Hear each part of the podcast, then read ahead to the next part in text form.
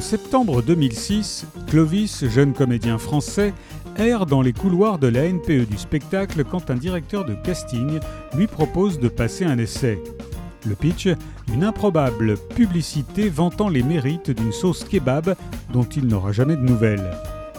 Dix ans plus tard, après avoir écumé les castings, obtenu des rôles dans le théâtre subventionné, monté des spectacles à petit budget en province, percé dans une série télé de France 2 et tourné avec René Ferret et Jean-Pierre Mocky, son téléphone sonne. Le directeur de casting de la NPE refait surface. Rendez-vous est fixé pour rencontrer le réalisateur d'un film d'action chinois, China Salesman. Mis sur la touche jusqu'à ce qu'Adrien Brody refuse le rôle à la dernière minute, Clovis, jeune premier, se voit remplacer la star hollywoodienne pour incarner un agent secret québécois.